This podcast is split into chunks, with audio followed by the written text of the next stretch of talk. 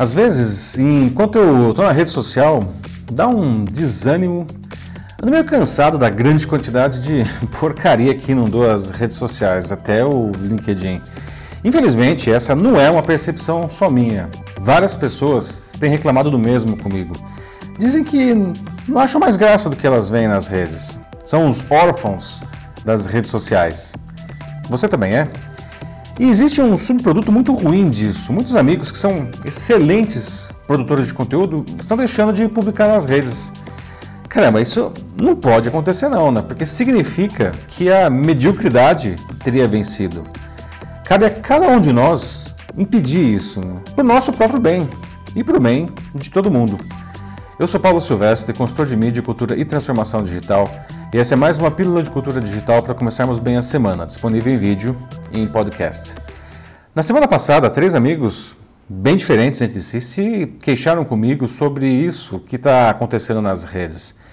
E por coincidência, eu participei de um debate no LinkedIn a partir de uma postagem do meu amigo Alexandre Pelais, em que ele questionava essa enxurrada do que ele chamou de storyline ou seja, esse pessoal que publica umas historinhas bem safadas né, e meladas para conseguir exposição na rede. O pior é que a formulinha, de certa forma, ela funciona. Né, pelo menos para conseguir umas curtidas. Né? E, na verdade, essas métricas elas são vazias, de baixa qualidade. Essas pessoas elas não constroem nada nas redes, né? muito menos uma boa reputação. Elas podem ainda ficar com uma reputação né, de produtor de porcaria, de enganador, né, que não é legal nem para elas. Não. Mas enfim, cada um publica nas redes o que quiser e não tem nada a ver com isso. O problema é que, como tem muita gente produzindo esse tipo de porcaria e um monte de gente acreditando nisso, o bom conteúdo, aquele que verdadeiramente contribui com a sociedade, acaba diluído no meio disso daí tudo. Né? Na verdade, é praticamente soterrado pela avalanche de conteúdo ruim. E como a galera fica interagindo com esse material de baixa qualidade, o algoritmo de relevância ele acaba disseminando isso ainda mais, porque o algoritmo não leva em consideração se algo é bom ou ruim, se está certo ou se está errado. Ele simplesmente vê se aquilo está gerando movimento. E se estiver, mostra para mais gente que pode se interessar por aquilo. É por isso que ele se chama algoritmo de relevância e não, sei lá, de qualidade. Existe outra coisa nefasta que está inundando as redes, piorando o debate e fazendo com que bons produtores de conteúdo percam a vontade de publicar, que são as patrulhas ideológicas. Né? Como Narciso acha feio que não é espelho, essa turma ataca, às vezes com violência, quem não publica algo que não esteja de acordo com o que eles pensam. E esse pessoal é bem barulhento, né? o que faz com que eles pareçam ser mais numerosos, poderosos e inteligentes do que eles realmente são.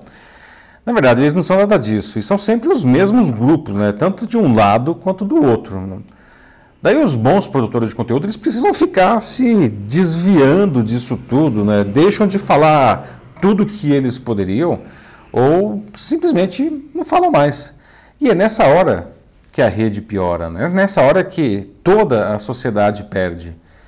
Isso não acontece só nas redes sociais, nas patrulhas ideológicas elas combatem a boa imprensa, a arte, a educação, tudo aquilo que faz com que as pessoas pensem mais livremente e tenham uma visão mais plural do mundo.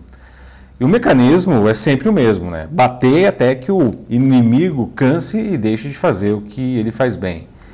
Mas então, como que a gente resolve tudo isso, né? Bom, primeiro a gente precisa entender duas coisas. Primeiro é que as redes sociais são um reflexo da sociedade. Né? Se elas estão ficando piores, é porque a sociedade está ficando pior. A segunda coisa é, afinal, o que, que faz um conteúdo ser bom? Bem, começando por esse último, é, a gente tem que tomar cuidado para, inclusive, não ser preconceituoso nessa hora, porque, afinal de contas, ser bom embute muitos juízos de valor. O que é bom para um pode não ser para o outro e vice-versa. A gente pode definir com segurança que bom conteúdo é aquele que foi produzido e publicado para contribuir construtivamente com a sociedade, que vai ensinar, inspirar, entreter alguém, que diz a que veio respeitosamente, mesmo que isso eventualmente possa desagradar uma parte do público. E principalmente, o bom conteúdo, ele tem o foco sempre no público e não no seu autor, de verdade, tá? genuinamente. Nós precisamos de mais, de muito mais conteúdo assim. Agora, sobre as redes sociais serem um reflexo da sociedade, o negócio é um pouco mais complicado, não? Toda rede social ela começa como um, um clubinho. Na verdade, que graças à tecnologia logo ela se torna um clubão. Mas, de todo jeito, é um grupo de pessoas mais ou menos homogêneo que estão com um propósito alinhado com o que eu acabei de dizer. Com o tempo, se a rede faz sucesso, ela vai se tornando mais e mais popular. Né? De repente, tem muito, muito mais gente nela uh, que não faz parte do clubão original, né? Uh, do que os próprios membros desse, desse, desse pessoal. E aí o propósito que eles tinham é, se perde, é substituído por uma infinidade de outros propósitos na rede. Quem é que se lembra como era o Orkut no começo, lá no ano 2000? Né? E como é que ele ficou no final? Mas nessa altura já existia o Facebook, que assumia como a nova rede de bom propósito. Bom, depois de alguns anos de enorme sucesso do Facebook, ele também parece ter ficado ruim. Né? O pessoal fala até que rolou uma orcutização do Facebook. Mas tudo bem, porque aí o LinkedIn já tinha assumido como a nova plataforma de bons conteúdos. Né? Só que de um ano para cá, até o LinkedIn está sofrendo com essa perda de qualidade. Né? E o pessoal agora está falando de Facebookização do LinkedIn. Mas se for isso mesmo, para onde que a gente vai correr? Para o Instagram? Acho que não, né? Porque ele também já está sendo facebookado. Né? Na verdade, a gente não tem que correr para lugar nenhum, né? A gente tem que trabalhar para melhorar onde a gente está. Sabe, nessa semana eu vou entregar a minha dissertação de mestrado na PUC aqui em São Paulo e o tema é a construção de reputação digital. Faz dois anos que, que eu estudo profundamente isso. Na verdade, mais do que dois anos, porque eu já estudava isso, de certa forma, antes do mestrado. E uma coisa eu posso lhes dizer com tranquilidade: né? não podemos jogar a toalha. A solução disso tudo está nas nossas mãos.